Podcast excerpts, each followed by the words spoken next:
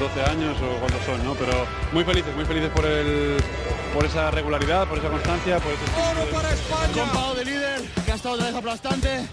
Y los demás sumando granitos de arena. Hemos todo el baloncesto, pero hemos ganado. La lleva Ana Cruz, línea divisoria, va a lanzar. ¡Dentro! ¡Dentro! ¡Dentro! ¡Dentro! Se me ha parecido la Virgen y, y nada, muy contenta. Me volví loco el primer día que pisé la cancha, no me volví loco. Dije que venía esto, la puta. Lo dije, ¿eh? Dije que venía esto.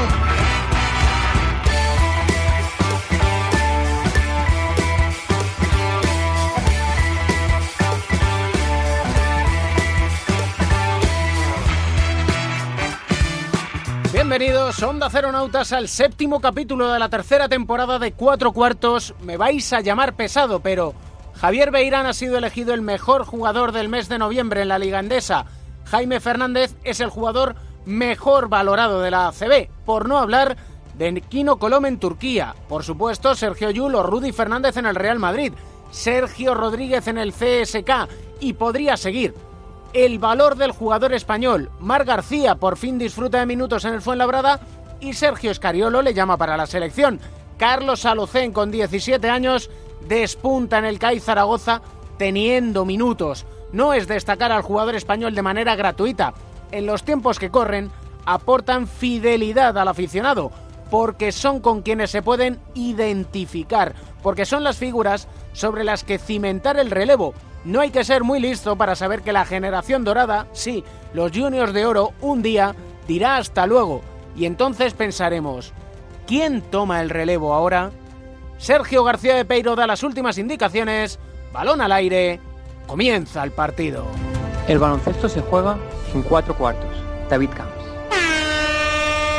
Orgulloso de estar, orgulloso de estar entre el proletariado.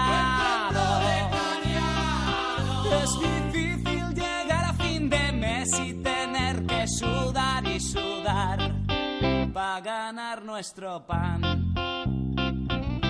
Este es mi sitio, esta es mi gente, somos obreros, la clase preferente.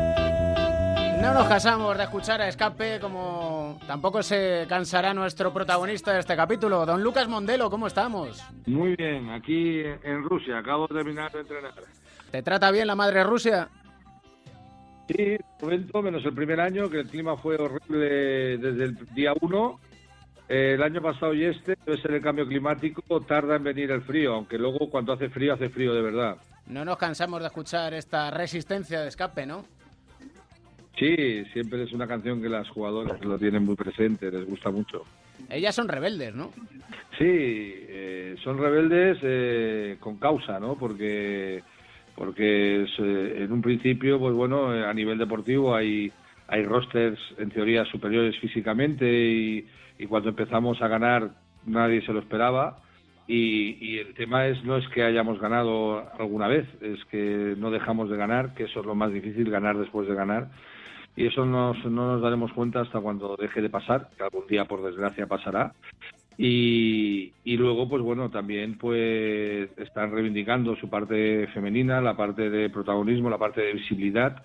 Y por eso digo que son ustedes con causa y son unas jugadoras maravillosas y, y mejores personas, que se diría. Pues de momento el año que viene, en 2019, vamos a intentar optar a tripitir, ¿no? Sí, sería la leche, pero es muy difícil tripitir, como dices, porque eso, el último equipo que lo hizo fue un equipo que, de un país que ya no existe, o sea, fue la Unión Soviética a final de los 80. Entonces, imagínate que se lleva 30 años sin tripitir. Entonces, por algo será, no será tan fácil, ¿no? Francia ha, nacionalizado una jugadora en el base que no tenía jugadoras nacionalizadas, aunque las jugadoras de las colonias francesas habría mucho que discutir sobre eso. Después, evidentemente, pues sigue estando Turquía, Serbia, que tiene un equipazo, eh, falló en el último europeo, para que veamos que es difícil las cosas y juega como local, sabiendo que Serbia como es como local. Vuelve Rusia con todo, con dos jugadoras que han sido campeonas del mundo U20, ganando a Estados Unidos, dos interiores, y luego, por supuesto, Bélgica. Bélgica que ya nos ganó en el Mundial, nos puso muy difícil el bronce y que fue bronce en el último europeo. Ya no quiero hablar de Italia, que con las jóvenes que la han subido y la jugadora que han nacionalizado vuelven a ser Italia, pero bueno, es que si no pondría todas, ¿no? Entonces me dices que soy un llorón, pero bueno, es, esta es la realidad. Siempre se dice, lo difícil no es llegar, lo difícil es mantenerse. Con el mismo seleccionador y con mensajes cada año diferentes para mantener esa ambición. Sí, pero también tengo que decir, eso es cierto, pero también tengo que decir que que estas jugadoras eh, siempre tienen hambre. Es relativamente fácil, entre comillas, conseguir este efecto porque ellas eh, están siempre como esponjas. Empiezan de nuevo siempre, se reinventan. Saben que con la camiseta de España solo no empiezas 10-0, ¿eh? los partidos empiezan 0-0 y da igual la camiseta que lleves. Y encima, además, últimamente ya hasta caemos mal, porque ya caemos como pesados, ¿no? Como diciendo, ya están aquí estos otra vez dando dando un poquito molestando. Entonces peleamos contra todo eso, que todo el mundo nos quiere ganar y que ya somos cansinos, ¿no? Y eso yo creo que a nosotros nos ayuda en nuestra motivación de, venga, otra vez, lo volvemos a hacer, venga, somos por retos y eso es la gran ventaja. Y luego son jugadoras muy competitivas, lo llevan en el ADN y eso nos da esa ventaja competitiva donde no llegamos con el físico. ¿A ti te gusta Sinatra? Te encanta, de hecho, me vamos. me, encanta, mucho Sinatra, especialmente alguna canción que yo creo que, que, te diré más, se la escribió un amigo suyo, Polanca, para él. Y, bueno, también me gusta Elvis, también me gusta Julio. Soy un poco retro, pero, pero bueno, es lo que hay. El, el, retro ahora se lleva a lo que se dice, eres vintage.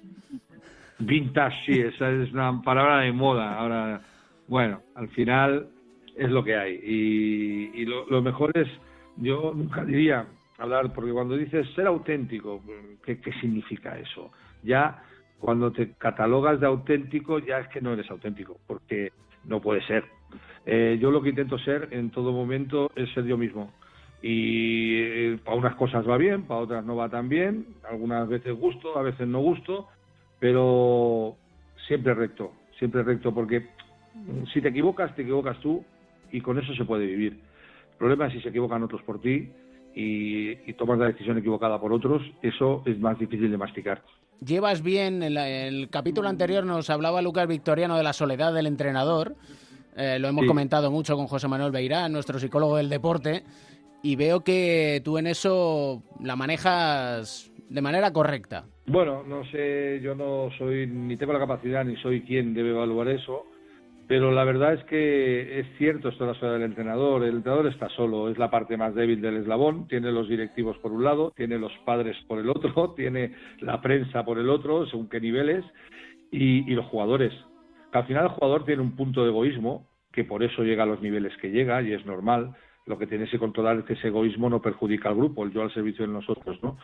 Pero tiene que ser un poquito egoísta y un poco ambicioso, si no, no llega a ser eh, un jugador de alto nivel. Entonces, eh, estás completamente solo porque recibes por todos los lados y aparte tienes que controlar muchas cosas, ¿no? Pero bueno, al final, pues cada uno tiene el talento que tiene, unos las meten de tres, otros saben hablar bien en público, otros son intuitivos, bueno, cada uno tiene el talento que tiene y de momento, pues, salvando las situaciones. Yo me considero más intuitivo, pero bueno, eh, sin trabajo y sin planificación mm, no vas a ningún lado. La intuición si hay un previo de trabajo y planificación, es un valor añadido a eso y, te ayuda, ¿no? Entonces por ahí deben ir los tiros. ¿Cómo te actualizas? ¿Cómo das al F5? Acabas la selección, llegas al club, porque no es lo mismo, supongo, ¿no? No, no, no. No, la verdad es que realmente, claro, con China, con Rusia, eh, estar con selección, realmente los cambios son, porque son cambios de baloncestos diferentes, culturas diferentes, eh, países muy lejanos de casa, mucho tiempo fuera de casa y realmente el, choque es grande. La verdad es que hasta ahora lo llevo bastante bien. El, el, primer año, el primer año me costó un poco, me costó un poco porque el cambio a China es brutal. Y este año me está costando un poco también, pero es por, por un hecho de que es que acabó el mundial en octubre y ya me incorporaba al día siguiente en el equipo y, ya empezábamos a jugar Euroliga, Liga y tal, y encima con alguna que otra lesión, pero bueno, eso son gafes del oficio. Y entonces, y, estás empezando a hacer marchar al equipo y tienes que volver con la selección otra vez. Entonces, este año se me está haciendo un poquito, pero nada, esto es hasta Navidades. es aguantar hasta Navidades, Navidades Kit Kat y luego ya, pum, los meses ya totalmente volcado en el equipo, después ya terminas con el equipo y ya volcado totalmente con la selección. Ya es sarna con gusto no pica, ¿no? Dicen. Hombre, eso no te quepa duda. Cuando uno hace lo que le gusta, al final siempre encuentra un- una motivación cuando se despierta. Eh, nos preguntamos mucho en torno a las ventanas, el calendario masculino y habrá quienes no sepan cómo es el calendario femenino y lo cargado que está, que al final viene a pasar, no sé si lo mismo o está un poco más organizado que el masculino. Sí, ahora hablamos sobre eso. Te hago una previa sobre lo último que dijiste, que es verdad, lo de, tra- lo de trabajar sobre tu pasión. Alguien dijo, no recuerdo quién, pero alguien dijo que cuando si trabajas en lo que te gusta, no trabajarás nunca más. Eh, pues un poquito es así, ¿no? Luego lo que pasa que, claro, eh, al final luego los viajes van, van pesando, porque juegas Liga, Copa, Euroliga, eh, torneos internacionales con la selección, los viajes van, van pesando, eso y la presión, porque cada vez tienes más presión, más estrés, eh, lo que dices tú de mantenerte es muy complicado, porque además hay factores que no dependen de ti, lo que pasa es que tienes que trabajar sobre ello y, y estar contento con tu trabajo, porque luego a veces no depende solamente de ti, ni para lo bueno ni para lo malo, a veces es al revés, a lo mejor pues no estás trabajando muy bien, pero lo sacas, ¿sabes? O sea, tiene dos caras la misma moneda. Referente a las ventanas, eh, en femenino sí que es muy cargado, como el masculino, pero tenemos una ventaja. La Euroliga, al ser eh, competición de FIBA, Sí. eh, no ser competición privada como la CB o la NBA, etc. Eh, el calendario FIBA obliga a parar todas las ligas eh, femeninos nacionales. Entonces, en la ventana pueden venir las mejores jugadoras nacionales o extranjeras de, de todos los equipos, porque FIBA para todas las competiciones.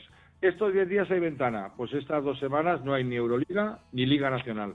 Entonces, las jugadoras vuelven a casa, algunas, las que no son internacionales, pueden descansar, y las que son internacionales, pues cambian un poco el chip de estar en el extranjero, porque muchas juegan en el extranjero, pues vuelven a casa, vuelven a comer comida española, vuelven a ver a sus amigos, vuelven a hablar en español, y, y, no es tan pesado ni tan duro como, como el, masculino por eso. A nivel de calendario, sí, es lo mismo. ¿eh? Paras dos ventanas, tienes que concentrarte, tienes que jugar partidos, tienes que viajar, pero como para las competiciones nacionales eh, y la de Euroliga, eh, pueden asistir todas las jugadoras. Entonces es diferente. Al final te sirve para seguir trabajando con el grupo de cara al verano. Volviendo a lo que decías antes, que te estaba escuchando que hay factores que no dependen de ti, me estaba acordando yo, intentaba montar un mueble de estos, ya sabes tú, de los que te dan para que te lo Sí. hagas tú, y me decía mi hermano, claro, pues estaba yo todo el rato acordándome de la familia del que hizo las instrucciones, y me dice, Sí, a mí me pasa a veces también. ten capacidad para la frustración, no te frustres. Sí. Pasa un poco lo mismo, ¿no?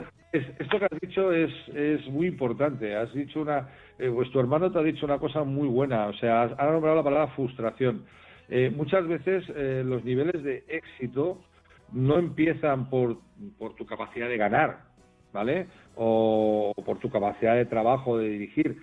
En- en- hablo en mi caso, ¿no? El que juega el- sería extrapolable al directivo, extrapolable al jugador, etc. Es tu capacidad de asumir y de enfrentarte a la frustración.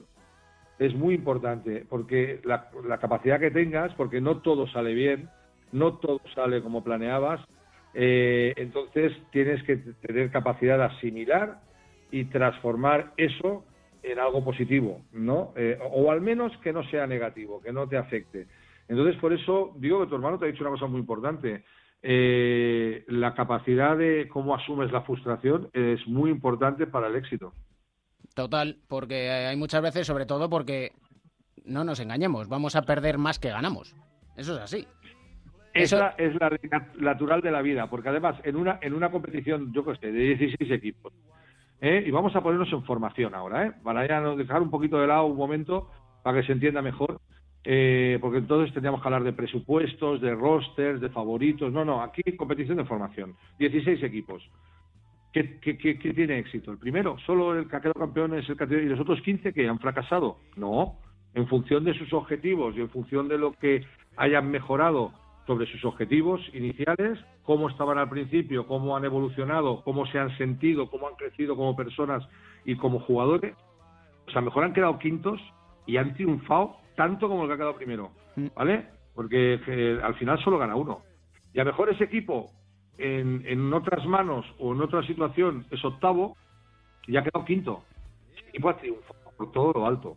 Entonces, por eso digo que cómo medimos el éxito, ¿no? Eh, en la sociedad cada vez se mide más el éxito eh, y se quiere el éxito rápido y todo rápido y, y esto ayuda, las redes sociales también están ayudando a esto. Y no, no, el éxito es otra cosa. Hemos perdido el foco ahora que decías lo de las redes sociales y demás. Sí, sí, yo creo que estamos desenfocados. Has hecho la palabra adecuada, poco. Estamos un poco desenfocados o estamos asimilando. Los que somos ya de una edad, eh, esto os cuesta asimilarlo, ¿no? Eh, los que ya nacen con ello, ya para ellos es, es normal y natural, pero todavía eh, tenemos varias generaciones que esto, mi primer móvil fue con 27 años, Mm. ¿vale? Con 27. Y mi primer portátil, no sé si fue con 30 o 32. O sea, imagínate. Eh, claro, es, es una situación compleja, porque además todo es noticias cortas, que ya automáticamente no tienes todo el contexto realmente, entonces ya juzgas demasiado rápido, ya te, eh, con lo que posiblemente te lleve a error, porque no tienes toda la foto, y además no saboreas las cosas. Ahora es bocadito aquí, pero ya tengo que dar otro bocado en otro lado y, probar aquello de allí. Y eso al final es un estrés. Y curiosamente, en el momento, yo lo veo así, en el momento en que la sociedad tiene a mejor, mm, mejor formados y más capacidad de información, yo creo que es el momento en que estamos posiblemente, realmente, cada vez más desinformados y a la vez más individualistas. Cuando ahora podemos tener enlace con todo el mundo al instante. Yo puedo hablar con alguien de Australia ahora mismo, pagándote a ti, con una facilidad enorme, ¿vale? Y poderme ver con él por Skype y tal. Pues curiosamente, curiosamente yo creo que ahora estamos más solos y cada vez más individuales. ¿Eso sabes cuándo me di cuenta? Cuando entré en el vestuario después de que el Real Madrid ganara la Euroliga y vi a Sí. todos los jugadores con el móvil haciendo que si un Instagram Live, que si un Facebook Live, que si ahora me hago la foto, que si ahora tal, y digo, ¿dónde quedó aquello de pegar gritos y olvidarte del móvil? Claro, en ese momento tienes que estar ahí gritando, abrazándote, diciendo tonterías, eh, tal, eh, y, era, y ahora que, no, fíjate, que no digo que no lo hicieran, ¿eh? pero que al final, Sí. digamos que eso, la foto, ahora vente para acá, ahora todo Sí. con el móvil. Digo, Sí, bueno, sí, sí, ese, ese es, ese es el ejemplo perfecto. Lo has dado, es una foto muy buena, porque es que vamos con el móvil a todos los lados. Mira, yo me acuerdo eh, cuando no había móviles, pues que alguien te llamaba a casa y te dejaba, cuando empezaban los buzones de voz en el teléfono, un, aquello era la leche. Bueno, o no, o no te localizaban, no pasaba nada. No pasaba absolutamente nada. Ahora, como te llamen al móvil y no contestes, te echan bronca. Hombre, Oye, ya- perdona, eh, perdona, que no, no- ni te he oído o no podía contestarte o, o no tengo por qué contestarte. y el doble clic del WhatsApp. ¿qué me dices? Sí, el doble clic ya es la, ya el control absoluto, gran hermano. No, pero es que es que tú ahora sales, porque a mí me ha pasado, o me ha pasado a mí, o sea, puedo hablar por motu propio y tú seguramente estarás de acuerdo. Te olvidas un día el móvil en casa y, y, y te sientes como, como que perdido, que desnudo, que, que, que, que no. Pero qué narices, y qué, qué pasa, ¿tienes el móvil en casa o tienes el móvil en casa? Tu- tu- tus actividades las puedes hacer igual. Estamos totalmente enganchados a- al móvil. Y esto, aquí yo ya no soy psicólogo, los psicólogos que he leído algún artículo están mm, dando voces de alarma sobre esto porque es que no sabemos hasta dónde puede llegar esto. ¿eh? Sí, sí, y también los psicólogos nos debemos, y lo digo como psicólogo que soy, aparte de periodista, nos debemos ir actualizando, porque cada vez, digamos que el miedo probablemente que tengamos, que estamos hablando a lo mejor quien nos escucha dice, menudo viejunos están hechos, pero no, es que Vale. nos tenemos que actualizar a lo que hay hoy en día. Que no es que lo que Sí. haya está mal, sino que No. nos pilla de nuevas. Sí, nos, lo que te comentaba antes, de las edades en que nos ha pillado todo. Hay que, eh, como dices tú, a lo mejor darle al F5, hay que reactualizarse. Y bueno, claro que todo no es malo, evidentemente. Pero hay algunas cosas que a lo mejor no son tan buenas, eh, están bien envueltas, pero lo que hay dentro no, no es tan sabroso o, tan auténtico, ahora utilizando que aquí sí que sirve para mí la palabra auténtico. Eh, bueno, hay como decimos en baloncesto algún fake, ¿no? Alguna situación de engaño, ¿no? Que parece una cosa pero luego es otra. Pero sí que es verdad que la gran parte te tienes que actualizar, es actualizar o morir. Es que si no te conviertes en un analfabeto. Antes era el que no sabía leer ni escribir. Ahora el que no tenga unos mínimos de, de capacidad informática y de capacidad digital y de redes está totalmente aislado. Cierto. Tal cual. eh, una cuestión ya para ir terminando. El otro día leía que Carolina Esparcia deja el baloncesto por los estudios con 23 años. ¿Qué te parece? Eh, eh, bueno, hay más casos de este tipo. Yo no conozco su caso en particular, pero que una jugadora que ha sido una jugadora de un gran nivel a nivel de formación de selecciones y estaba jugando en Liga Femenina en Zaragoza y tal, que deje tan pronto de jugar, puede haber unas circunstancias especiales en su vida que le lleven a eso. Pero también en algunos casos, que no sé si es el suyo, por vivir demasiado rápido, todas las cosas demasiado rápido, demasiado poco, demasiado tal, llega un momento de hastío, ¿no? Y de necesito hacer otras cosas, necesito... Y eso antes pasaba más tarde, madurabas. Eh, yo creo que ahora eh, hay demasiadas cosas eh, encima de la gente joven con talento que sube que, que, todavía mejor no tiene la madurez suficiente para asumirlas. Eh, antes todo iba, mm, bueno, chup chup, ¿no? Eh, bueno, vamos a calentar el agua, vamos a hervirla, vamos a ponerle el huevo, vamos a... Ahora es todo a la vez, tiene que ser todo a la vez y, y, dejamos el huevo ya y vamos a por otra cosa, ¿no? Y eso yo creo que, no sé si es su caso, pero en algunos casos que he observado es un tema de, de, de hastío, de decir, bueno, yo ya lo he hecho todo aquí, ya no, ya no me, ya no me seduce, ya no me, ya las cosas, ¿no? Porque actualmente hay un bombardeo, un bombardeo constante de múltiples opciones que, eh, que al final es, eh, yo creo que hay mucha gente que es aprendiz de, todo y maestro en nada. Pues sí, vamos a ir terminando el cuarto. Sé lo que nos vas a decir, pero recomiéndanos una canción para alegrarnos el día, por favor. Bueno, es una canción que me ha gustado siempre, que yo creo que tiene mucho trasfondo. Además, eh, la historia de esa canción, de esa persona, so- tiene, habría, tiene, tiene fondo, tiene fondo, y es My Way.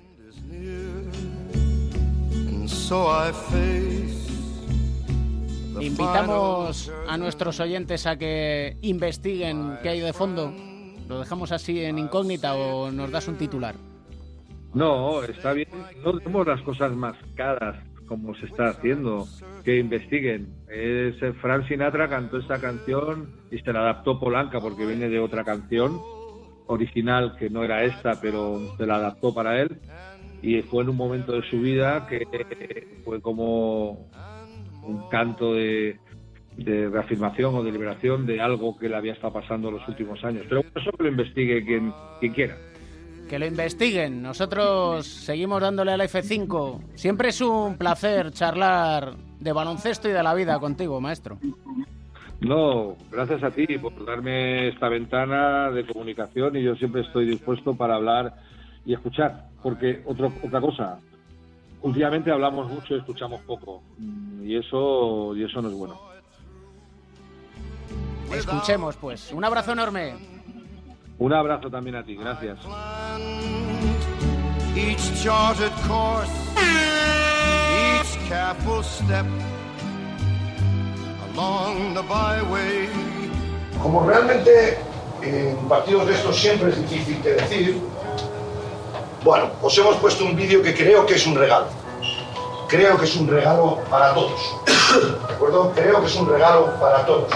Para que valoremos lo mucho que hemos hecho bien. Para llegar a jugar este partido, todo el mundo cree que se juega. No, no, no. Esto se empieza en septiembre.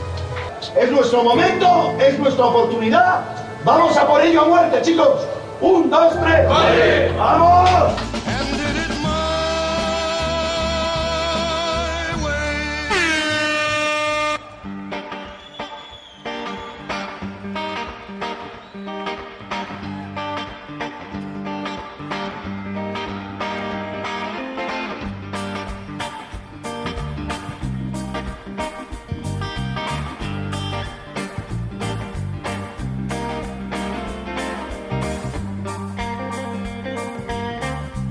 Tiempo para el análisis, para la tertulia, para el debate con nuestros analistas, con el sheriff. Don José Luis Llorente, Joe Llorente, ¿cómo está usted? Pues muy bien, pero tengo un poquitín bajo. Normal. Te, te- te tienes que subir el volumen del altavoz. No, ya está, ya está, ahora ya tengo bien. Pepe Catalina, ¿cómo estás? Hola, bien, buenas tardes. Tenemos una noticia que, bueno, no por esperada deja de sorprendernos y es la confirmación de la ampliación a 18 equipos para la próxima temporada de la Euroliga con el Asbel Villerben y con el Bayern como artistas invitados. ¿Qué os parece? Bueno, a mí me parece mal. Ya sabes que yo soy partidario de la, del estilo de competición que hay en el fútbol, que al final de estas competiciones tan largas desgastan mucho a los equipos. Eh, ahora que ya lle- llevamos varias, eh, varios años de, de liga regular, con este formato en la Euroliga ya vemos que los equipos se dosifican y algunos partidos dejan de ser de calidad y al final esta fórmula lo que hace es matar las ligas nacionales y por tanto el futuro. Adelante, Estoy- Pepe. Muy bien. Iba a decir que que estoy en la misma línea de opinión. Eh, como eh, aquí nadie va de la mano de nadie y todo el mundo va a lo suyo, pues bueno, la Euroliga sigue funcionando como una empresa con siempre aspiraciones de crecimiento, normalmente desde el punto de vista económico, sin importarle cualquier otra cosa. El que haya dos equipos más, no, a mí no es lo que realmente me preocupa. La Euroliga con 14, con 16, con 18, con 20 eh, sigue siendo la, Euroliga eh, con ese formato de liga regular, con ese calendario tan cargado, con ese eh, riesgo que hay que en enero ya haya muchos equipos que hayan quedado descolgados o un buen número de equipos y no se jueguen nada y con la única motivación para algunos de los participantes del dinero que van a ingresar por cada partido que ganan para que la competición no pierda un interés total. Y luego, bueno, como efecto secundario, todo esto tiene pues que el otro batiburrillo, y perdonadme la expresión coloquial que hay de competiciones europeas, pues han bajado de interés y, y casi uno no sabe ni cuál es una ni cuál es la otra. Y em, en estas cuatro patas del banco está la Euroliga, como ninguno va de la mano. Está la Euroliga, están las ligas, están las federaciones y están los jugadores. Las otras tres patas con las que no cuenta la Euroliga para generar todo este cisma, ¿pueden o deben hacer algo? Hombre, deben, revelarse, que puedan hacer algo es complicado, porque al final los clubes grandes juegan el juego de la Euroliga. Yo creo que desde un punto de vista un tanto egoísta y desde un punto de vista eh, que va a ser perjudicial para ellos para ellos mismos en el futuro. O sea, yo creo que esto no tiene mucho mucho sentido y yo creo que esto al final terminará perjudicando a todo a ellos mismos también. O sea, porque todo esto es, esto, todo esto es pérdida de, de aficionados, pérdida de clientes, pérdida de dinero, etcétera. ¿no? Entonces, al final, pues esta pérdida se traducirá en ellos mismos. Se lo verá más, menos gente por televisión, habrá menos aficionados. Seguro, vamos, seguro. Al aficionado del Estudiantes o el aficionado del Murcia o el aficionado de Palencia al baloncesto, pues terminará por no por no ver la Euroliga y eso, pues no tiene ninguna conexión, no le interesará demasiado. Hombre, la Euroliga si estuviera bien enfocada y bien llevada, como antes dijo yo, como hemos dicho en otros programas en esta misma sección, eh, podría ser muy interesante, no deja de ser la competición de los mejores equipos de Europa, o en teoría los mejores, porque a veces aquí el, criterio clasificatorio eh, se ampara en otro tipo de, de criterios. Pero eh, yo creo que el, el mar de fondo, el problema es eh, mucho más grave que la ampliación de una competición, es la falta de entendimiento entre todas las partes involucradas que al final siguen haciendo de, de todo esto un totum revolutum que lo único que hace es llevarse por delante a lo más importante, que es la, prom- la buena promoción y el cuidado de un deporte tan bueno como es el baloncesto. Es que al final nadie piensa en el baloncesto. No, yo estoy de acuerdo totalmente en eso. ¿no? Eh, cuando tú eh, le haces eh, un esquema, un modelo de competición pensado solo en unos pocos y pensado más en el, en el dinero que en otras cosas, pues eh, el riesgo que corres a medio largo plazo es enorme, porque no tienes nada por debajo. Si se va deteriorando la base, pues tarde o temprano caerá. Ya sé que a los que están arriba ahora, eh, y no hablo ahora de los clubes, sino de la Euroliga, les, les importa poco porque ya no estarán ellos, pero esto es indudable, el efecto que se producirá. O sea, lo hemos visto en España. Es que en España lo hemos visto y lo que era el baloncesto en los años 80, con, eh, en el que, por ejemplo, Antena 3 de Radio, José María García, ingresaba eh, casi el 40% de derechos procedentes del baloncesto, cuando había cinco revistas de baloncesto al mismo tiempo, cuando los partidos iban por, eh, por la 2 y se transmitían, cuando ya había más canales de televisión, ¿eh? y tenían una extraordinaria audiencia, pues todo eso se ha perdido. Se ha perdido y se ha perdido además, por desgracia, yo creo que para siempre. Y con este sistema no va a volver. No va a volver porque no genera interés en todo España, en toda la península, no en España, ¿no? Y lo que tenemos que buscar es un producto que genere interés en toda la en toda España para que bueno pues para que se produzcan la- los consiguientes movimientos de medios de comunicación etcétera al contrario el perdona ya termino al contrario baloncesto se está reduciendo y es un deporte de, de- de redes sociales de Twitter por decirlo así ¿no? Yo creo que lo que quería apuntar era que el pasado jueves, eh, y muchas veces los argumentos eh, parece que son como eh, frases que suenan bien, eh, bien pronunciadas, bien expresadas, pero la mejor manera de, de demostrarlos y, y de hacerlos patentes es con hechos. Para mí hay un- una imagen que tengo grabada en mi mente el pasado jueves, creo que se jugó un Herbalife Gran Canaria contra el Bayern de Múnich en la cancha del equipo Gran Canario. Eh, si te dicen que es un partido eh, amistoso o medio a puerta cerrada, te lo hubieras creído. Estamos hablando del Herbalife Gran Canaria, primera vez en su historia que está en la Euroliga, lo cual tendría que haber sido un acontecimiento brutal para ellos. Imaginaros que la Unión Deportiva Las Palmas jugara la Champions League.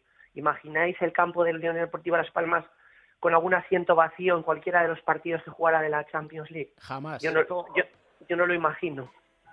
Pero esto ocurre cuando no te estás jugando nada. Por mucho que sea la competición más importante, si no te estás jugando nada, eh, en cuanto llevas dos meses de competición, no pierde, eh, pierde todo el interés. Entonces, cuando viene un equipo que tampoco se está jugando nada, tú has dicho que parece- que parecía un partido amistoso. Es que en el fondo, eso es un partido amistoso, porque no tiene ninguna trascendencia en nada.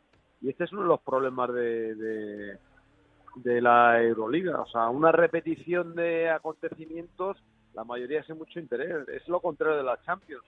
La Champions tiene mucho, un montón de partidos, eh, perdón, tiene pocos partidos, pero como son tan pocos, concitan la atención de todo el mundo. Y eso genera muchos, muchos derechos de todo, de todo.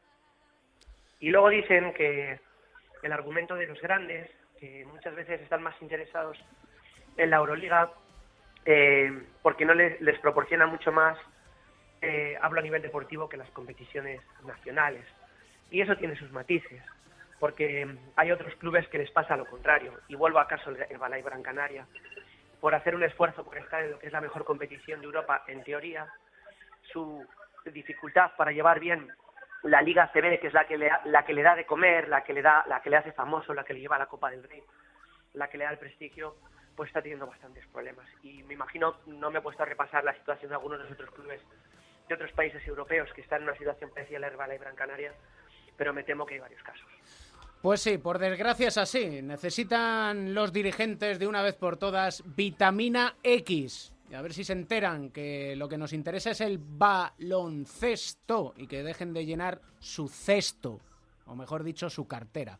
Que al final van a acabar con la cartera de los demás. Pero bueno, esto es algo que vivimos en la sociedad. Y no voy a seguir que me enciendo y me dice luego Joe Llorente que si soy un rebelde sin causa.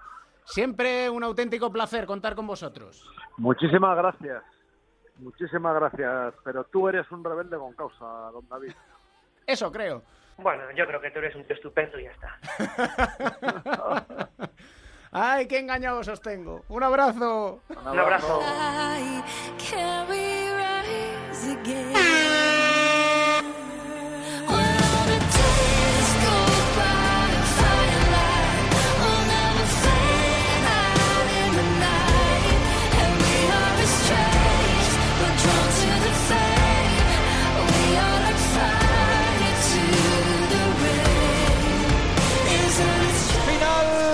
Con 16 puntos, 4 de 7 triples de Kyle Kuric, 12 para Hanga y para Singleton, Barça 86, Real Madrid con 12 puntos de Carroll, 10 de Taylor y 10 de Campazzo, 69.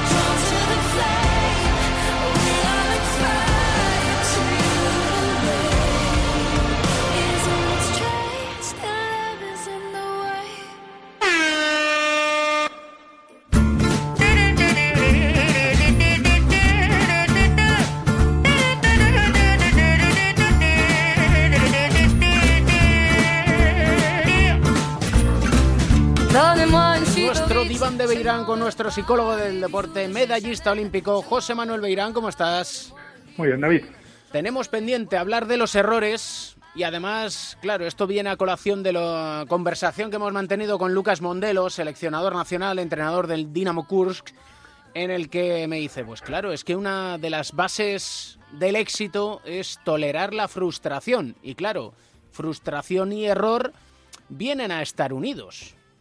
Sí, están unidos y además es cierto que uno de, los objetivos cuando trabajamos sobre todo con jóvenes es que aprendan a tolerar la frustración porque la van a tener a lo largo de, de toda su carrera deportiva y en su vida. Entonces es, es, la única manera de que estén preparados para eso. Mm, los errores además que producen frustración son inevitables, son inevitables en todos los deportes, en todo momento se cometen errores. Hay algunos que son más eh, más eh, duros que otros. El castigo, por ejemplo, pues un error en, en, eh, una carrera de 100 metros, pues te hace que no ganes la carrera o una caída en, en, pues, en patinaje artístico. Pero sin embargo, en deportes como el baloncesto, el fútbol, el balonmano, hay un cupo de errores. O sea, tienes un número de errores. Yo recuerdo que eh, creo que era Niklaus en golf, él decía que cuando salía a jugar, él daba por hecho que iba a cometer al menos siete errores. Siete errores para él, o sea, que él consideraba que eran errores. Y cada vez que tenía un error de esos decía, bueno, pues este es uno de los cupos que tengo. Lo que hay que hacer es gestionar bien esos errores. Es, es la única manera de mejorar, además, a través de los errores. ¿Y cómo se enseña esa gestión? Pues primero aceptándolos. Y el primero que los tiene que aceptar es el entrenador, son los padres, es el entorno de, de los jóvenes. Tienes que aceptar esos errores. Hay que distinguir también entre errores de técnicos, de aprendizaje o errores eh, de puntería, por ejemplo, y errores de esfuerzo. Eso es distinto. El error de esfuerzo sí que hay que estar encima de él, ahí sí que puedes ponerte mucho más duro, pero el resto de errores lo que hay que hacer es entrenarlos. O sea, si tú tienes un jugador que comete siempre el mismo error, a lo mejor es que no estás entrenándole bien. Lo que tienes que hacer es que ese error te sirva para saber cómo es su progresión y qué es en lo que tienes que trabajar. Hay veces que tienes que asumir, los entrenadores también cometen los mismos errores que los jugadores, y viene bien de vez en cuando, por ejemplo, pues eh, reconocer que te has equivocado. Claro, no lo puedes hacer todos los días, pero sí puedes de vez en cuando algunos errores, pues aceptarlos, decírselo a los jugadores, porque es una manera de decirles, y vosotros también tenéis derecho a cometer errores, siempre que se aprendan. El problema de los errores es cuando cometes un error y no haces nada por error, no entrenas, no cambias algo, eh, no lo gestionas bien, entonces volverás a cometer ese error, o si no otros diferentes. Pero si, si, lo gestionas bien, el error es la mejor manera de ir eh, creciendo. Y cuando uno intenta entrenar en ese error y mejorar precisamente, póngase un tiro de tres, póngase un tiro libre, pero reincide uno en el error y eso lleva a frustrarse y eso lleva a su vez a volver a errar. ¿Cómo se cambia ese círculo vicioso? Eh, bueno, la verdad es que primero lo más importante es tener control, lo que llamamos control, ¿no? En psicología, control es que tú mmm, sepas cuáles son las consecuencias de tu conducta. O sea, tu control no quiere decir que lo hagas todo bien, quiere decir que cuando haces algo mal sabes por qué lo estás haciendo mal y qué puedes hacer para mejorarlo. Si no lo sabes tú, solo tendrás que preguntar al entrenador, otro día al entrenador. Pero mmm, tú sabes que el problema ha sido, pues a lo mejor falta de esfuerzo, que has entrenado poco, que has entrenado mal, que, que, que, ha sido un aspecto psicológico que eh, te has dejado dominar por las emociones y entonces has ido a corregir un segundo, eh, un error con, eh, acelerándote y vas a cometer un segundo error. Si tú sabes todo eso y haces algo para mejorarlo, eso tienes control de la situación. Eso es lo más importante. O sea, el control no es que siempre te salga todo bien, sino que sepas que tu conducta, por qué cometes los errores o por qué te salen las cosas mal. Entonces eso se aprende desde, desde pequeño. Se aprende incluso con los padres cuando les estamos pidiendo a los niños que no cometan errores. Estamos pidiéndoles todo eso cuando vemos que los profesionales cometen al menos los mismos errores, cuando les estamos exigiendo a los árbitros que no cometan errores. Porque los árbitros cometen errores exactamente igual que los jugadores y los entrenadores, pero parece que a ellos no se les perdona. Me refiero sobre todo en, en categorías inferiores, ¿no? Entonces, si los, si los padres o entrenadores no perdonan eso, estás diciéndole al, al niño, al jugador, que no se le puede perdonar un error. Hemos hablado una vez del error, además, hablando de, de la creatividad, que cuando nos de- decimos, bueno, ¿por qué hay algunos niños que empiezan a jugar cada vez a limitarse más, a hacer menos cosas? Y muchas veces es porque eh, comete un error y le estás diciendo, no vuelvas a cometer este error, pero no le dices lo que tiene que hacer, sino simplemente no cometas este error. Si ese jugador ha fallado un pase y le pides que no vuelva a fallar un pase, pues es muy fácil que no vuelva a fallar un pase. Lo que va a hacer es no arriesgar nunca. Entonces el jugador se está limitando. Es verdad que el entrenador dirá, mira, ves, he conseguido que no cometa ningún error.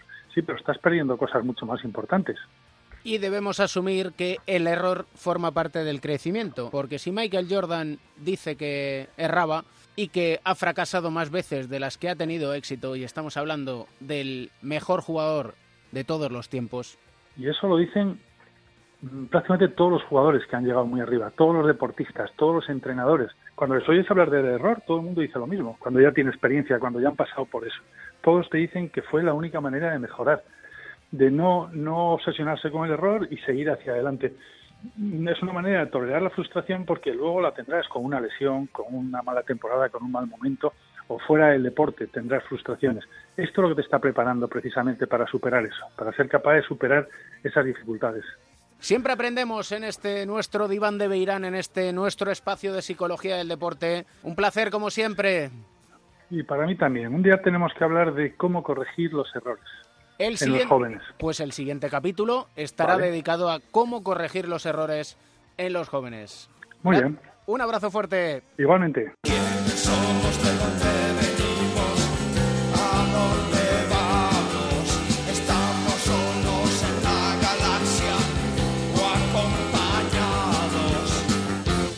Existe un más allá y si hay reencarnación. Vaya sí, reencarnación. Ya te digo yo. Melotero, gallego de pro, ¿cómo estás? ¿Qué pasa, Camps? ¿Cómo vas? Esa foto que tienes la tenía yo en póster en casa. ¿Cuál? ¿La del caja de ronda? No, esa no.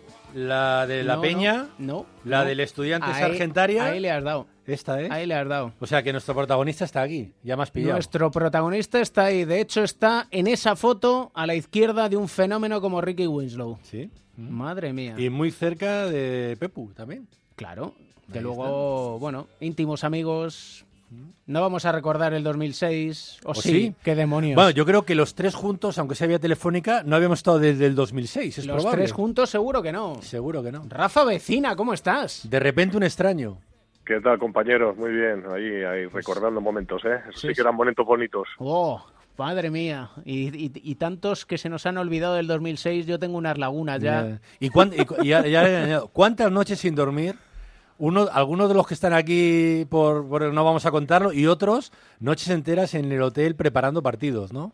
Rafa. Sí, sí, sí, sí, fueron, bueno, los, los 55 días en general fueron estupendos, pero los últimos fueron un poco de agotamiento total y yo no sé, creo que una vez hicimos cálculos de lo que habíamos descansado entrenadores y entre fisios y estos y nos salía pues creo que una media de tres horas diarias que dormíamos.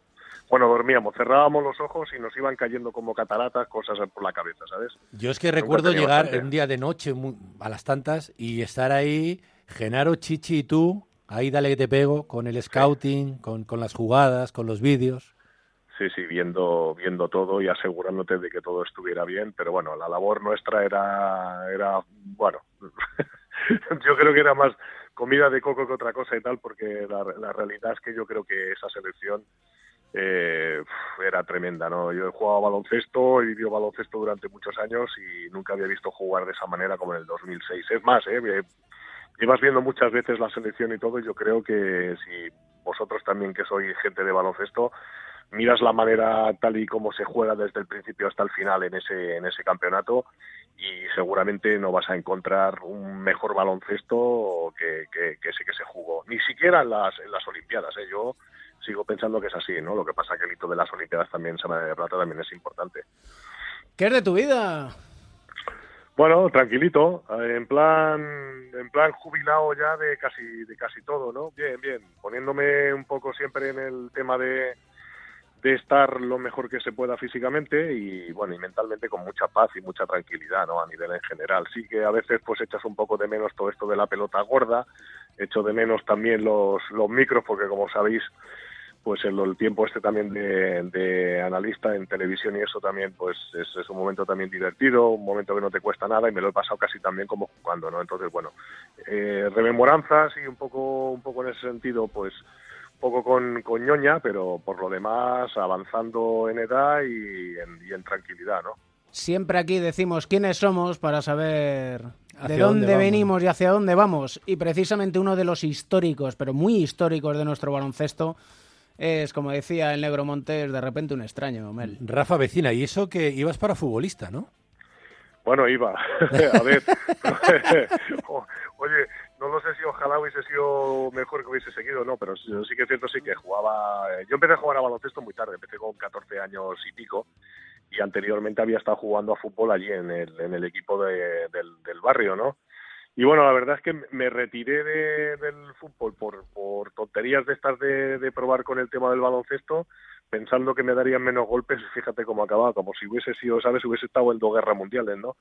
Pero sí, no, empecé con el tema del fútbol y, bueno, la verdad es que me, me gustaba, no lo hacía mal, pero, pero bueno, por unas casualidades de la vida de comprar unos pantalones en un sitio, de, pues, pues acabé jugando a baloncesto. Camps hablaba de esa foto con el Estudiantes. Yo, sin embargo, te tengo en la cabeza en un quinteto del, del Caja de Ronda Ramiro Palacios, Arlaucas, Vecina y Brown.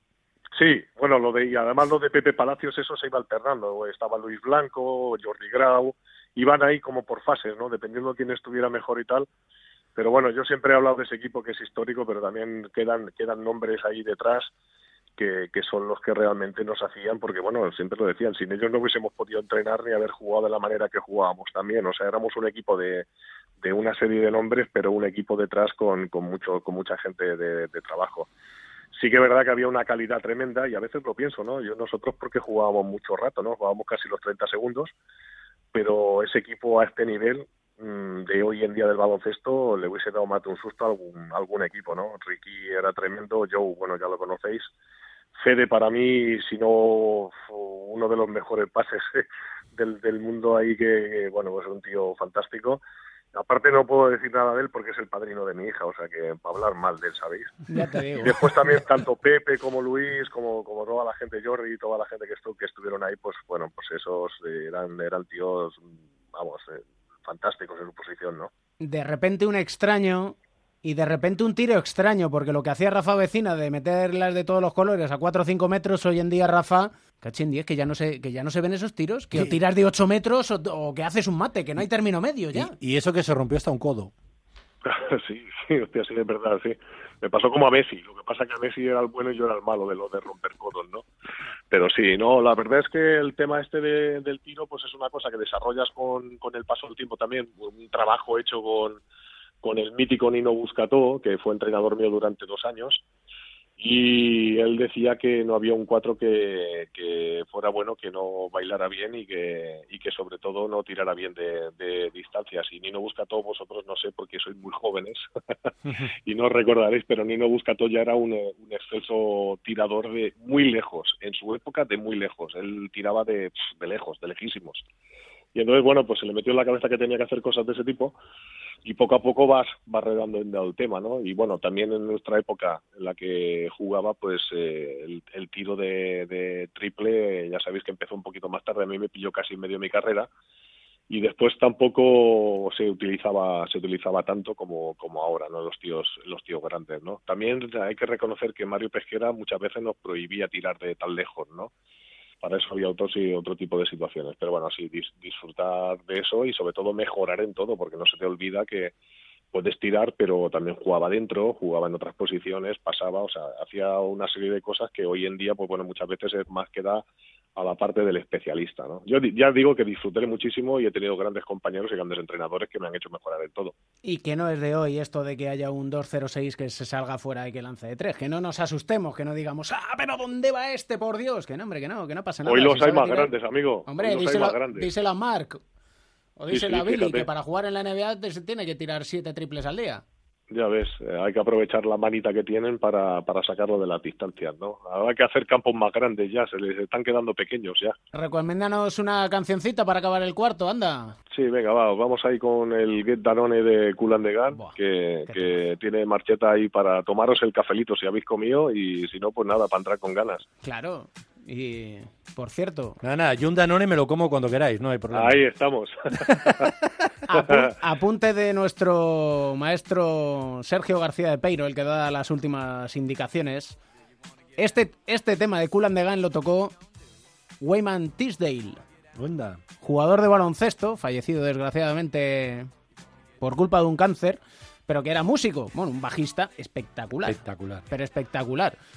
Olímpico, El 84. Los Ángeles 84, Número 2 del draft.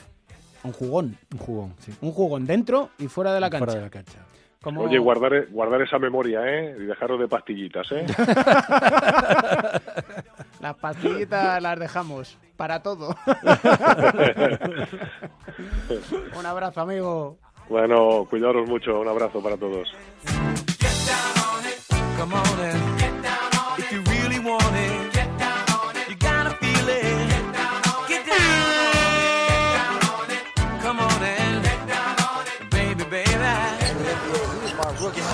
Gasol knocks down that three and is in a great rhythm to start this game. Gasol against Ibaka. Mark, the turn and gun. Got the hometown bounce. 10 triples and 19 tries. Four of them from Danny Green, three of them from Mike Conley. Gasol will try for three. Bingo. You really don't wanna dance by standing on the wall. Get your back up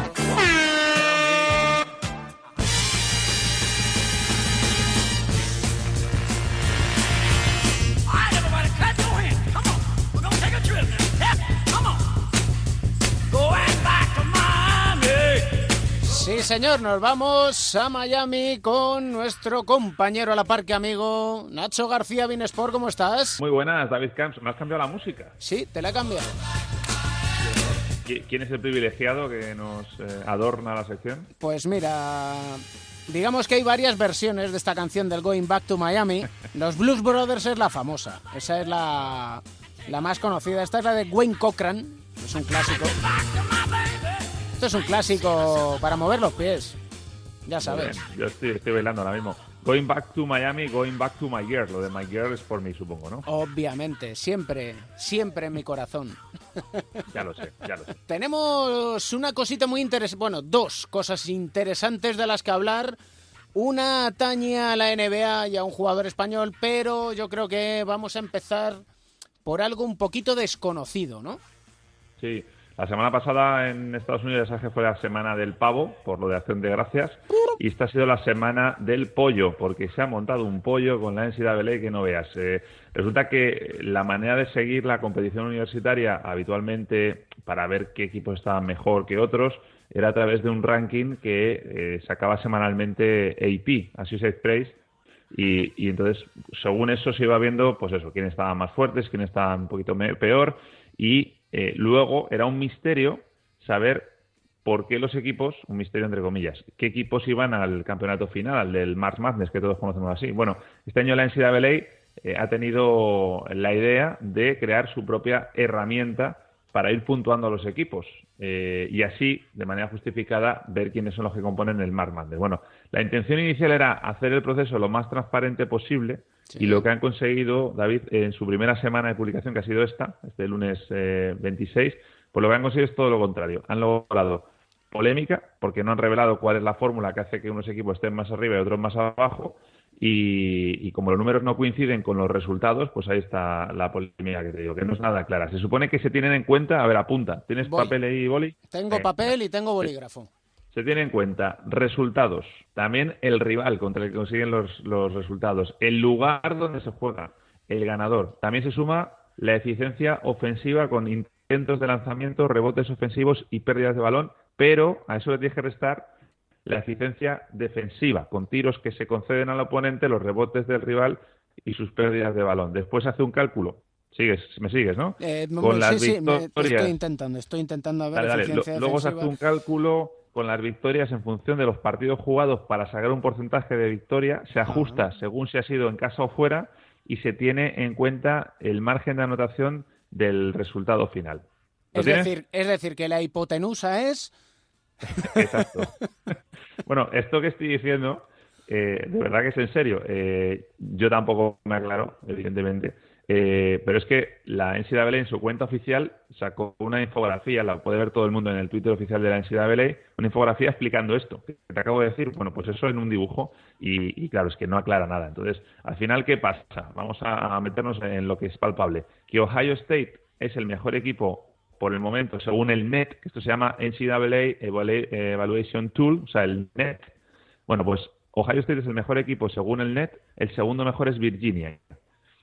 El orden que siempre se ha llevado, como te digo, que lo hacía Associated Press, eh, eh, ha sacado también su propio ranking. Bueno, pues según AP, Gonzaga es el mejor equipo, en el ranking del NET es quinto, y Kansas es el segundo equipo, y en el ranking del net es un décimo. Es decir, que no coincide nada, David. Hay un pollo montado que yo no sé cómo vamos a acabar. Llevamos una semana solo, ¿eh?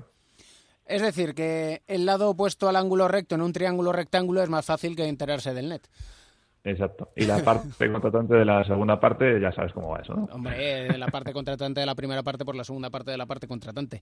Ya se sabe, en la parte contratante de la primera parte estaba Margasol. Y Sí. en la parte contratante de la segunda parte, un ex técnico suyo. ¿Qué ha pasado? Qué bien ir a los temas, Camps, es que me encanta. Bueno, ya sabes que, que Marron acabó muy bien con su antiguo entrenador en Memphis, con David Fitzel. Hoy es el técnico de los eh, New York Knicks. Bueno, eh, la polémica viene un poco en que Mar no compartía algunas de sus decisiones. Eh, Fitzel llegó a dar a entender que le habían echado de su cargo porque había presionado eh, Mark. En fin, todo muy feo. Pero esta semana, este domingo, regresó Fisdale a la que fue su casa. Y evidentemente, pues la prensa preguntó cómo era actualmente la relación de, ambos, ¿no? Los dos, la verdad, que estuvieron muy bien, estuvieron muy correctos. Mark argumentando que ya hicieron las paces vía telefónica, que no permitirían eh, que eso mm, volviera a suceder y que, y que al final de lo que se va viviendo se va aprendiendo, ¿no? Muy caballero Margasol. Y Fisdale también estuvo elegante, diciendo que Mark le hizo mejor entrenador, mejor persona y que fue un afortunado de haberlo tenido como jugador. Así que al final, bueno, donde ahí hubo fuego, no quedan ni cenizas.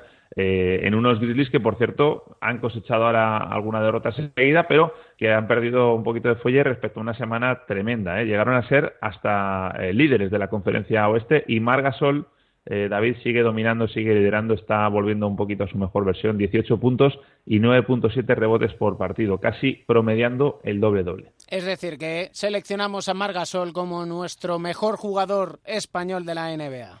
Exacto. Ahí está nuestro, nuestro voto. Iremos semana a semana a ver qué pasa. Un placer, como siempre. Yo te dejo aquí bailando un poco, ¿no? Venga, going back to my girl. Además, literalmente yo, ¿eh? que voy a cuidar de mi hija. Cuida de la peque.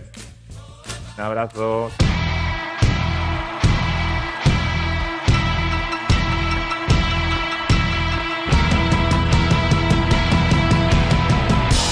¿Qué pasa, chicos? ¿Cómo estáis? ¿Cómo estás, hombre? Bueno, ha habido... Trastoker. Hay... no- nos ha pasado por encima el camión de la gripe, ¿no? ¿Puede ser? Me tienes preocupado. Porque no sé si va a tener que recurrir al comodín de Edu Shell para Bueno, trastocar. de- de- de- desde- vamos a ver. eh, eh, uno, es un honor y dos... eh, no, no, vaya mierda de semana que llevo, ¿eh? O sea, o sea, fuera de bromas, o sea, tengo los ojos juntos de los hinchados que los tengo. Edu, ¿Qué hay? ¿Qué tal? que vas a tener que hacer de Pereiro ahí para meter cizaña en la NBA. No puedo, no puedo. Solamente él pone el ventilador mejor que nadie. O sea Bueno, que- fija- fijaros que hasta ya nos ha contado ahora Nacho que Margasol y Fritz le hacen las paces. Ya no nos queda nada. ¿Cómo que no nos queda nada? Ah, ¿que nos queda? Pues tenemos al... ¿Tienes fuerzas? Sí, voy, voy a sacar un poquito, venga, Venga va, de, de- de- de la, de, la, de la Energisil. reserva. Eh, habría, habría- habría que hacer un ranking de... ¿Qué ha sido eso? Madre ¿Qué ha sido, Edu? Eh, habría que hacer un ranking un día de eh, los técnicos más tontos de la liga. Bueno, pues ahí ha, eh, Mike Malone, el técnico de Denver, le tendríamos que dejar un sitio privilegiado. En la última semana, Hombre, no digas eso, que Jordi Fernández nos escucha todas las semanas. bueno, me parece muy bien, pero Jordi es buen tío y... Jordi es Jordi y Sí, Mike es Mike. expli- explicamos.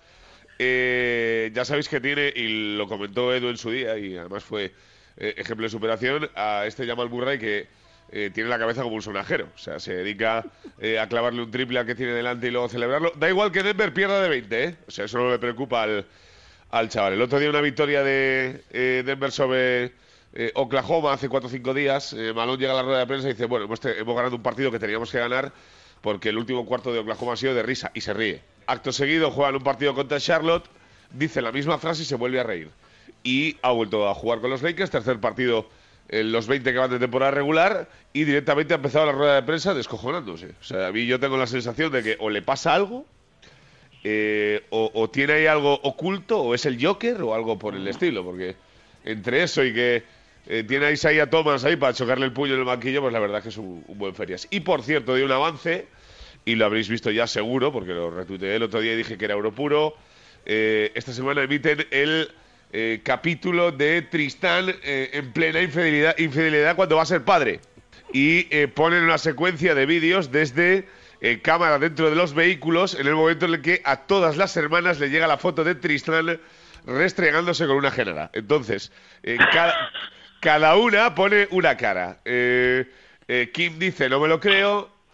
Eh, Chloe le da un Harry y eh, Michelle Jenner directamente eh, apaga el teléfono y le dice a su piloto, volvemos a casa. O sea, yo no sé cómo terminará aquello, pero la verdad es que está bastante curioso. A todo esto sí, Tristán, mientras su mujer eh, estaba dando a luz, estaba con una Antonia por ahí dándose una vuelta, que es muy educado por su parte, desde luego. Ay, Pero, se- pero se han Tristan. rehecho Tristán y Chloe, ¿no? ¿O Sí, no? sí, sí, sí, sí. Ella, dice que es porque, porque estaba siendo madre, que si no, pues eh, igual pensaba en otra cosa. Y digo, vale, vale, déjalo. A lo mejor Tristan le dijo aquello de esto no es lo que parece. No, no, sí es lo que parece. Sí es lo que parece porque vamos, o sea, el, el vídeo y las fotos son maravillosas.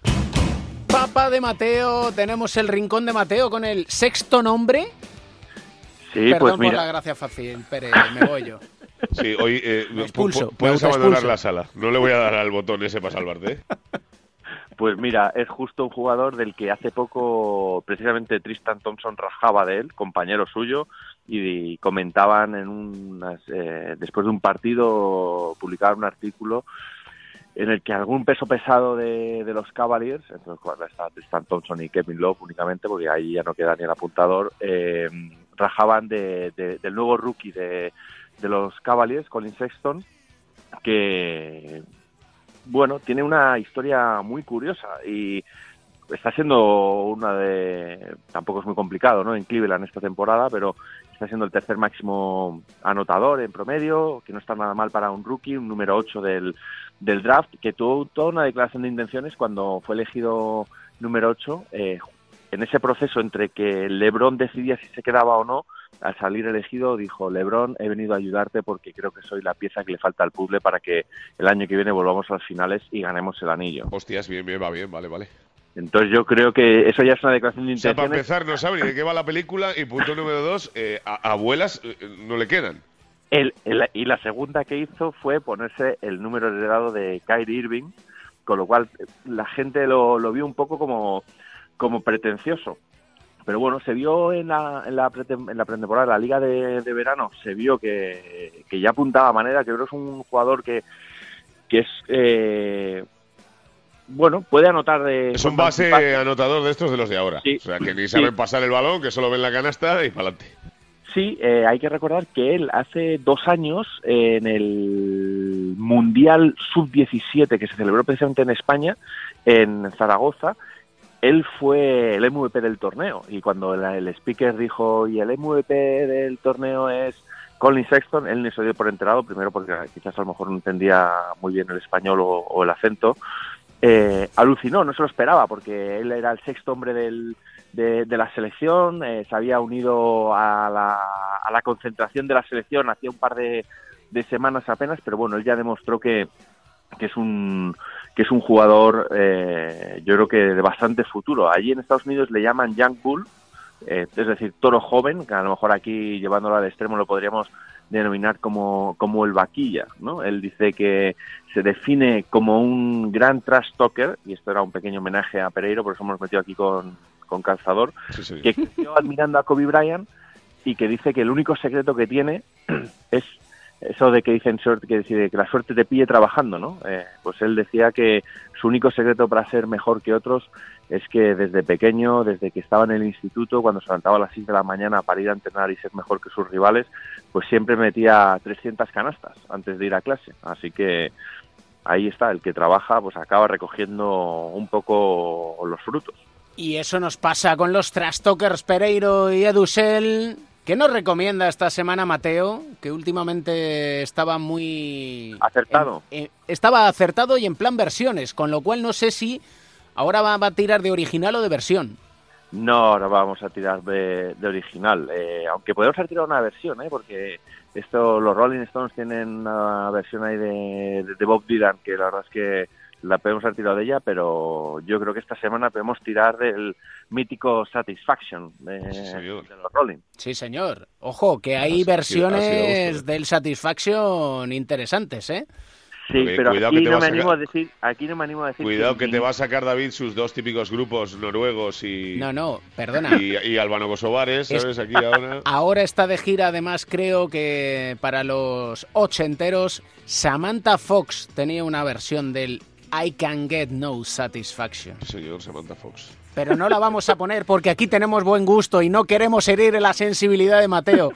Y vamos a escuchar a los Rolling porque lo de Samantha Fox no tiene nombre. Y lo nuestro tampoco. Desde luego. Un abrazo, señores. Otro para vosotros, chao.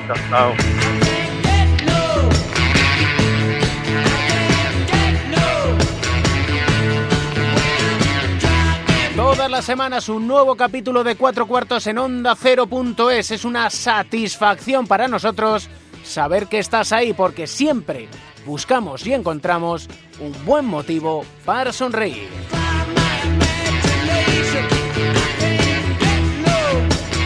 El baloncesto se juega en cuatro cuartos. David Camp.